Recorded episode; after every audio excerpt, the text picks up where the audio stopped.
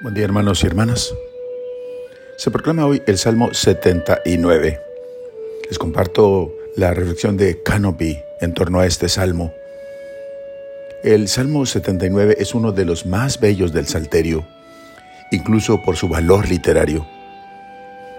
Es un verdadero y apasionado canto de amor en el que se emplean las más sugestivas y conmovedoras imágenes para expresar la relación que existe entre Dios y su pueblo Israel. Es la esposa, es la viña, es el rebaño del Señor.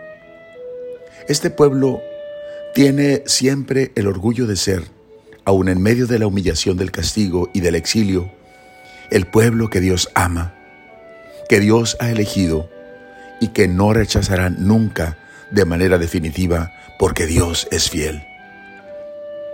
Es una oración que contiene también nuestra historia la historia de la iglesia. Si sustituimos el nombre de Israel por el nombre de la iglesia o por nuestro nombre personal, nos reconoceremos como autores y protagonistas de lo que expresa el Salmo. Encontraremos contada y cantada en él nuestra historia de amor con Dios. Encontraremos aquí nuestra experiencia de cada día. Jesús se identifica, sobre todo en los capítulos 10 y 15 del Evangelio de Juan, con este tu pastor, con este tu vid, vid plantada por el Padre y cultivada en la tierra, vid a la que están cogidos todos los sarmientos. En consecuencia, para nosotros no hay aquí solo las palabras del Salmo, sino que está toda la experiencia inefable, e inexpresable de nuestra relación con Jesucristo.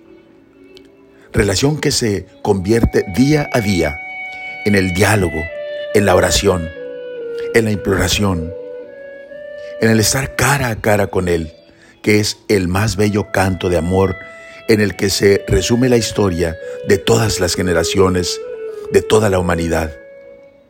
Vivir esa relación, siempre difícil, pero siempre fascinante, con este tú significa llevar adelante la historia de la salvación, continuar esta epopeya que tendrá su desenlace fiel, final en el glorioso retorno del Señor. Oremos. Ven, Señor, pastor de Israel, ven a visitar tu viña y restáurala. Ven, Señor, a visitar mi corazón y restaurame. Ven, Señor Jesús, a visitar a tu iglesia. Y vuelve a hacer y a levantar las murallas de tu ciudad. Vuelve a edificar a tu pueblo.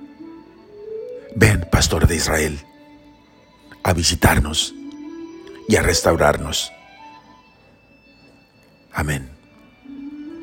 La bendición de Dios Todopoderoso, Padre, Hijo y Espíritu Santo, descienda sobre ustedes.